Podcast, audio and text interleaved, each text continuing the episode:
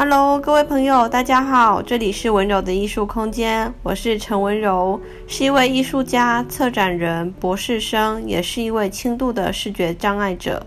又来到了每周四的 Podcast 时间了。上几集我们分享过了在学校经历到校园霸凌的事件，而校园霸凌事件之所以能够真正的结束，从我的生命里彻底消失，是在我国三的时候，很顺利的在我的各种努力之下，终于考上了台中女中这件事情之后，那校园霸凌就真的没有再发生到我的生命里面来了。我觉得对于当时候的我来讲，是一个很大很大的解脱，也是第一次我人生中很认真的想为自己去争取点什么，也很顺利的在那那一次的经验里面，我能办到，我能够为自己，呃，透过自己的努力去。去到自己想去的地方，那那一次的小小成功呢，让我可以每天呢不需要再和会霸凌我的同学们相处，而会换到一个新环境里面，会到台中市区和来自全台中市或者是中部地区各各个学校的同学一起相处，我觉得是人生里面很大的一个新的进展。而在进入到学校之前呢，其实我心里是带着很多很多的期待的。呃，当然，女中里面已经有我认识的一些学学姐们，那我也很期待能够在学校里面跟他们见到面。那也入学之前就一直听说中女中的社团是很丰富的，我自己也很希望可以找到一个呃心心仪的喜欢的社团。高中那段时间，其实回想起来，是我现在记忆相对淡薄的时间，是一个心情上、状态上都很复杂，很难用简单的言语去轻易的把它说清楚的一种成长的阶段。那是一个思想正在慢慢成熟，但是呢，呃，想要获得自由，但是真正的自由却还没有来到的时刻。那。并没有办法像朱天心的《击壤歌》里面写到的那种高中时代的岁月里面有那么多的呃小细节或者那么多的情谊可以被深刻的记住。现在回想起来，好多的东西就是变得太模糊了，因为那时候高中的生活里面，呃，很大的一部分还是在于要升学，必须考大学。所以呢，反而也是遇到了一个新的瓶颈跟挑战。那这个未来我会再慢慢来跟大家分享。在这个状况里面，其实艺术对于我来讲，也像是一种身心的解药一样，让我总是能够从这种重重的束缚里面迎刃而出。而那个时候的我在人际关系上，其实，嗯、因为长期受到被排挤跟被校园霸凌的压迫，所以。对于跟人的相处是总是还是有一点点忐忑的，而有的时候也会是退却跟退缩的。有的时候，当同才们很尽兴的在玩的时候，我不一定能玩得那么尽兴；或者当同才们对于嗯、当时候该尽的义务跟责任都能够很明确的时候，反而我自己是模糊不清的。那对于我来讲，这些。在现实生活里需要尽的责任跟义务，好像都是一个像摇摇摆摆、模糊不定的一种，我自己也捉摸不定的一种状态。那那样的状态，呃，自己也讲不明白是什么，就是在在呃一个身心灵即将成熟的期间里面遇到的一种困境，而唯一会让我感到真实的跟。呃，心灵是敞开的东西，就是艺术。在每一次的画画课里面，在美术课里面，我能够感觉到我的自由，或者是我的痛苦，那那种感受是很深切的，而且，呃，我能将它表达出来。只有表达出来它之后，我会觉得我好像是存在的，而这样子一种。呃，模糊又清晰的感觉，很很奇怪的，在很早，大概十六七岁的时候就已经发生在我身上了。而我想在这里先分享，在进入到这样一个状态之前，呃，就是从国三毕业要升高一的这个暑假呢，其实我参加了全国视障生夏令营。那这样的夏令营，它是举办给全台的高中跟大专生都可以来参加的。那这场夏令营就跟小时候参加的视障生夏令营一样，给我带来很多的呃感动跟启发，甚至是呃有过之而不及的。呃，这一次的夏令营里面，我认识了好多个朋友，到现在都还一直有联络。比方说像是雨婷啊，或者是秋妙啊，或者是呃另外一位大哥，我们都是视障生。那在呃参加活动的时候，刚好我们啊聊得特别来，我们。会分享自己的情况，那他们刚好都年纪比我大一点，他们也会跟我分享进入到高中里面，在不同的学校的高中里面就读是什么样的状况。那一次活动举办在山林溪，我们也是以一个小队一个小队的方式，每一个小队都有大概十个视障生，人数是不少的。那由淡江大学的。呃，学生来当我们的队辅，他们也很有耐心在陪伴我们。而四天的课程里面是很丰富的，有团康，也有生涯探索的课程，也有辅具定向的课程，就是对于视障生来讲是呃很实用的。那另外，我们呃每天都玩得很很尽兴，甚至有一天呃要结活动要结束最后一天，我们甚至玩到通宵聊通宵，就是总是有很多的话题可以一直聊。尤其是因为彼此的身心状态比较类似的时候，总觉得在一个呃正在发展阶段的过程里面，是会很需要有同侪相互支持的。我在国中的时候，我的。班上跟我们学校也没有什么视障生，那我跟视障生的连接也是蛮薄弱的。可是到了这个视障生夏令营之后，呃，就是开始跟这些。跟我一样的视障生可以有更多的交流跟互动之后，我就觉得不会那么孤单。那升到高中之后呢，我们虽然都回到各地了，在各地读书，但是我们会有部落格，会写网志，我们也常常会去看对方的网志，会互相交流，就会形成很好的情谊，很好的关系。那隔一年也会继续再参加视障生夏令营，又可以再见到对方。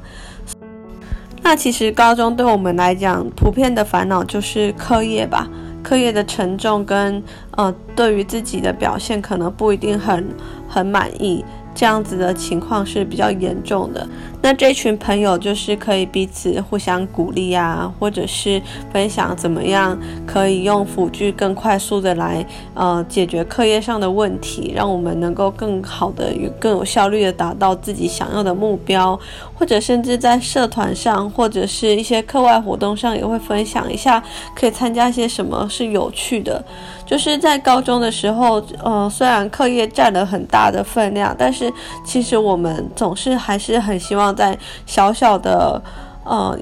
喘息的空间里面，还希望有一些可能，希望自己能够呃有其他的发展或者其他的突破，那种想望是很少去停止的。那我觉得女中是一个视障生相对比较多的地方，也是一个能够嗯、有彼此互相鼓励的地方。我们有一个资源教室，呃，我们每次有活动或者是需要考试的时候，都会到资源教室来。中午也可以到资源教室去，呃，会会有的。有些课程如果说跟不太上进度的话，甚至可以申请另外去辅导。那我记得资源教室的老师也是很关心我们，常常会跟我聊天。我觉得刚考上女中的时候，心里对自己是带着很大的期待跟满足，也觉得自己不是需要再追求其他人世俗的那种。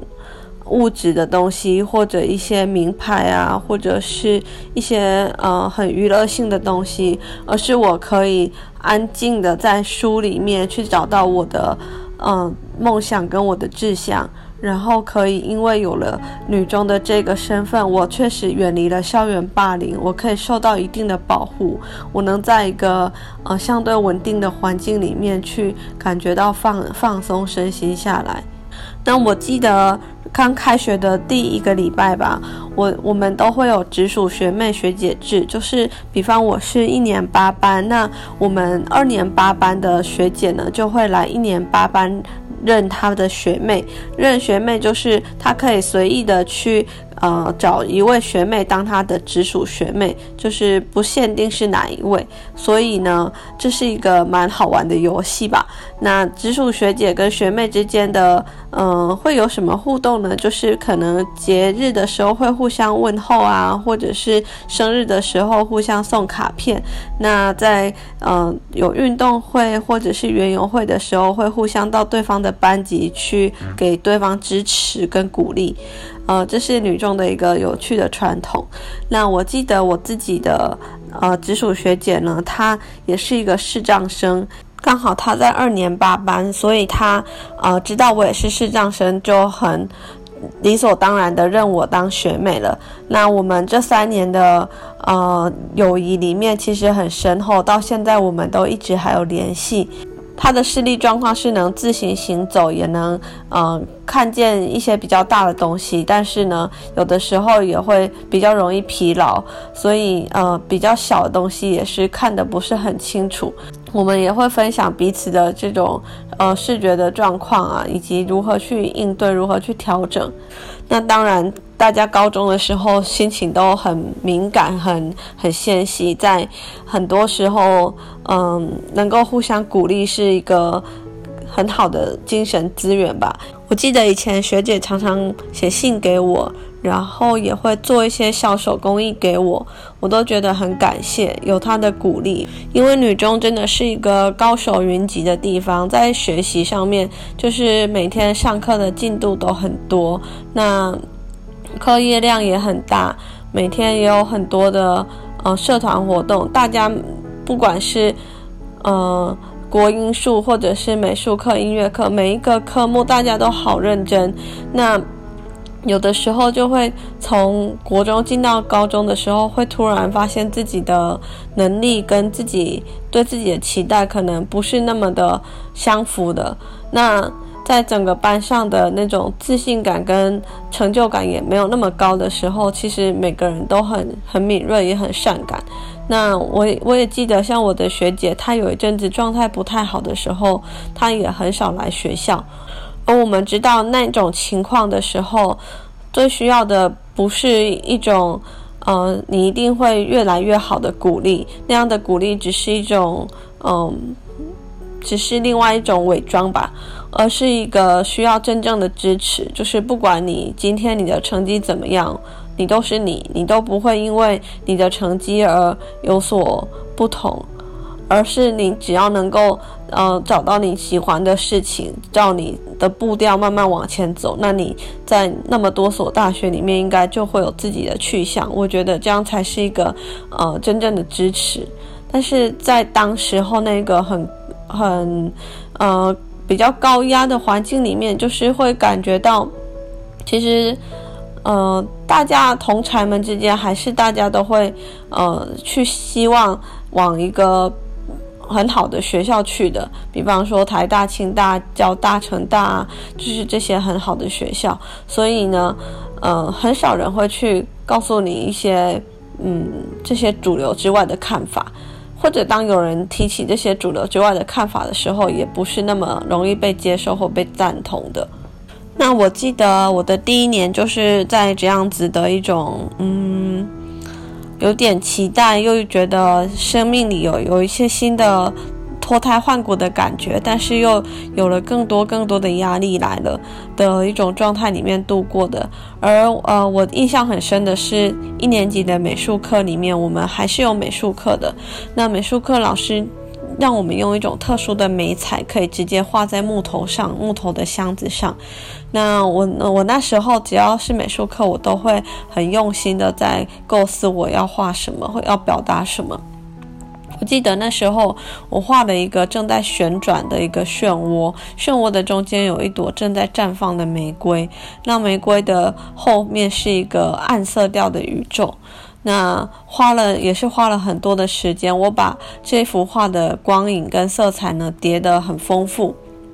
也受到老师很大的赞许。其实那个时候，我觉得自己的状态就像那个漩涡，就是呃有很多的东西摇摆不定，然后没有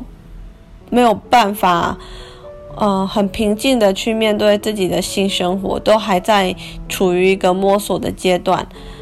而且呢，有一个很大的压力在那里，但是呢，又希望自己能像那一朵玫瑰花一样，能够绽放起来，一直在鼓励着自己。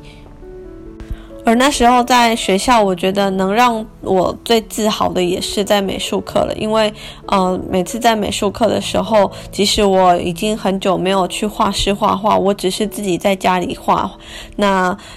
即使过那么久，那在众位同学之间呢，我的画还是能够很突出的被老师看见，我觉得那是一个对我很大很大的肯定。而那时候的画里面呢，就会把更多的心情画进来，就是已经不只是像呃以前单纯画一个物象，表现物象的光影跟跟它的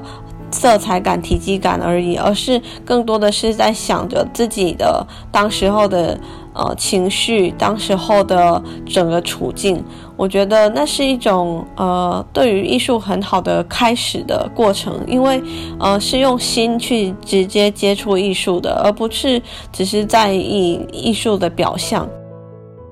而在那个很敏感的年代里面，呃，很幸运的刚好有艺术这样一个媒介能够来表达，所以能够呃在里面画画出一些。呃，很丰富多元的语汇，去把内心各种复杂的感情跟复杂的状态，把它传达出来。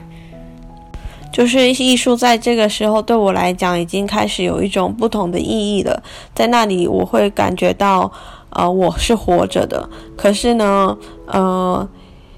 我也知道我没有把我所有的时间都放在艺术，其实我还有好多的时间可能在写国文啊、背英文或者算数学。但是只要在艺术的课程上，我就是会觉得自己是快乐的，跟呃很放松的。其实像我们现在在接触高中生也是这样子的，高中生有很多的。呃，敏锐的、敏感的思绪跟心情，所以当带领他们在创作或者是接触艺术的时候，我们可以更好的往感知的这个方向去发展，带他们把各种情绪创作出来，它会很有力道跟生命力。当然，这个指的不一定只是做抽象或者做做具象的东西，抽象或具象其实都可以，它只是一个媒介，而是更多的是在创作的那个过程有没有把心里面所想所感的东西投入进去，投入进去之后再转换出来。如果能做到的话，那这件事情就会变得很动人。这也是之所以我觉得在呃十六到十八岁这么黄金的阶段，其实很适合带着高中生去读阅读经典或者是阅读艺术的大师的创作的原因。因为其实，在这样一个很敏感的年纪里面去接触一些呃精华的作品的时候，这些作品里面的细节的感情，他们的韵律都会带给这些呃奔腾的生命一些新的启发跟能量的。那以上呢是我们今天 Podcast 节目的分享，希望大家喜欢。下一集我们会继续分享更多和美和艺术相关的故事。谢谢大家的收听，我们下周再见喽，拜拜。